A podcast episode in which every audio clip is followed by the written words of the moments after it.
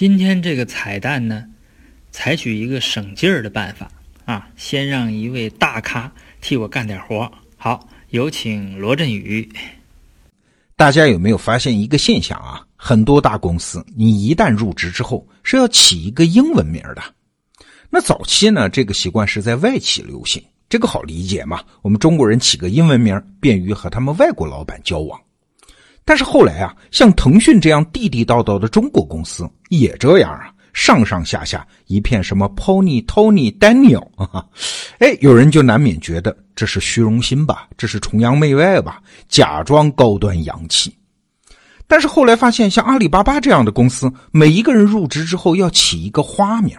刚开始是武侠小说里的名字，什么风清扬、逍遥子。后来阿里变大了，几万人了。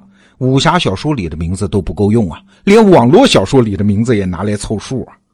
哎，这么做到底是为啥？呃，好，那么他后面说的跟咱们这个群体呢就不相关了啊，我就接着说啊，我还是拿春秋来说事儿。我们先看两条春秋的经，这个呢在春秋左传读书会里呢我们都读过的。第一条是隐公四年经的第五条，秋。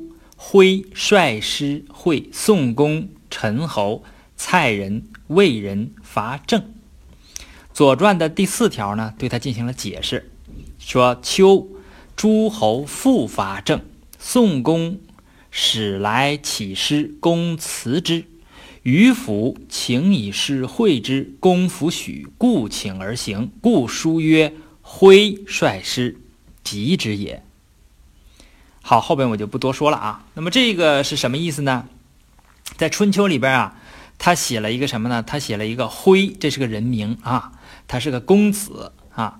呃，徽率师呢，呃，率领军队呢，和呃宋公、陈侯、蔡人、魏人去讨伐郑国，就这么一件事儿。呃，我们再看桓公三年的一个经，第五条，公子徽。如其逆女，《左传》呢对他进行了解释，说：“秋公子徽如其逆女，修先君之好，故曰公子。”这个是什么意思呢？是说这个徽啊，他去齐国接这个鲁桓公的新夫人啊，也就是温姜啊。呃，那么这个我要说的什么事儿呢？你看，都是春秋的经啊。有一条上写着是徽帅师如何如何，有一条呢要写公子徽如何如何如何，对吧？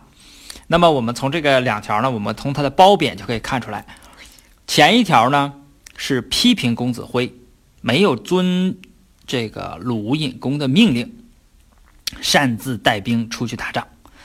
呃，第二条呢是公子徽啊，呃，修先君之好，给他加了一个公子。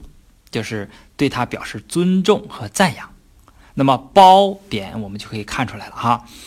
呃，在我们这个传统文化里边，称名啊，也就是点名，是具有贬损意义的。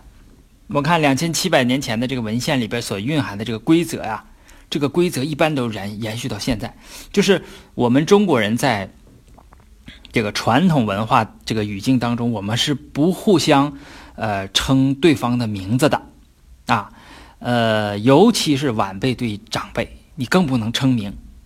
你看我的儿子哈，在呃这个上外教的课的时候，他直呼老师的名字啊，他们那个老师叫艾瑞克，他都直接叫艾瑞克，怎么怎么样，怎么怎么样。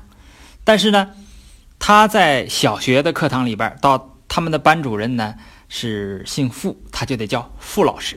他不会叫父什么什么，对吧？从来不，从来不会这么叫啊！没有人会这么叫，啊，呃，然后你看我们这一辈人呢，都都不怎么知道爷爷奶奶的名字，尤其是奶奶的名字、姥姥的名字，都不知道为什么？因为在我们从小到大的这个环境当中，没有人直呼他们的名字，就是所有的晚辈，因为我们一出生，我们的爷爷。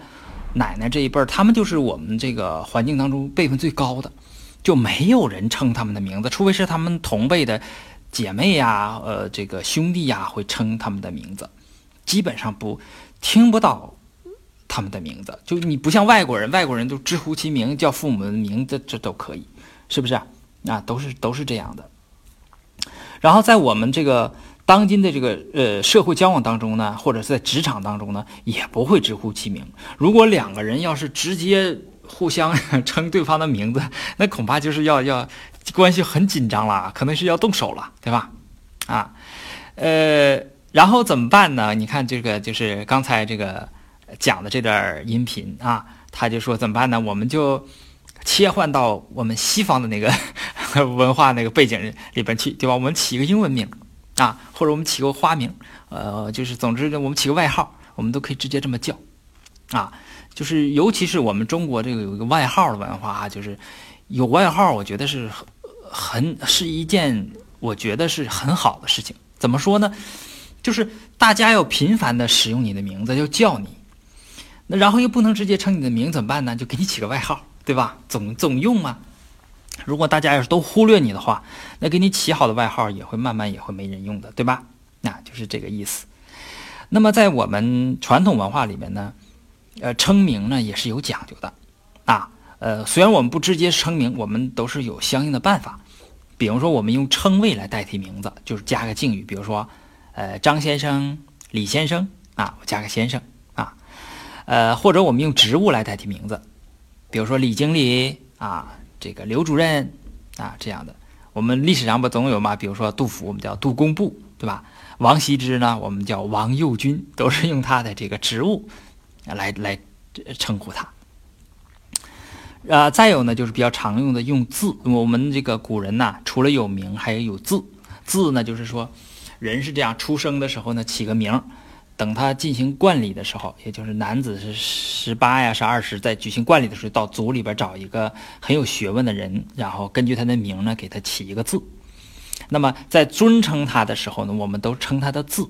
你比如说，我们的毛主席。啊，我们这个呃，我看电影的时候呢，有一些先生称他就叫润之，就是称他的字。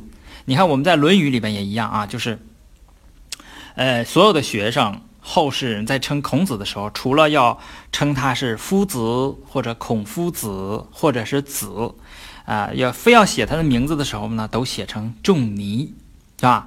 呃，他不会，只有只有他自己在称自己的时候都会说丘怎么怎么样，否则是不会用这个丘的啊。丘是孔子的名字，啊，都是用他的字啊。我们现在呢，就是也我们这个社会仍然是不直呼，不习惯于直呼其名，我们都是一般给姓上加了一个老和小的，小王啊，老李，这 这样了就避开直呼其名，即使上级称下级。我们也会把姓去掉啊，呃，称呼他的名两个字儿啊，或者一个字儿啊，哎，呃，我们呢表示亲密，也表示尊敬。所以说，我们这个文化呢，经常会有那那种事情，就是我们不知道这个名字，不是我们不重视名字，是我们这个文化太重视名字了，嗯。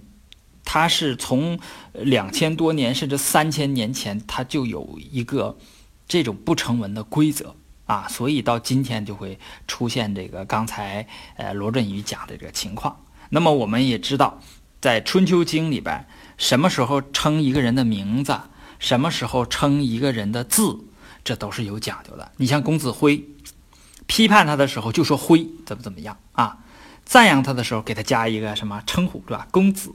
对吧？在传里边呢，呃，呃，要这个呃写他的时候呢，就称他的什么呢？字就说于府啊，呃呃，请以示惠之，供夫许。你看这个时候他就不说徽啊，他就于府，就是这个时候是尊敬他，因为他是古人嘛，就尊敬他，就称他的字啊。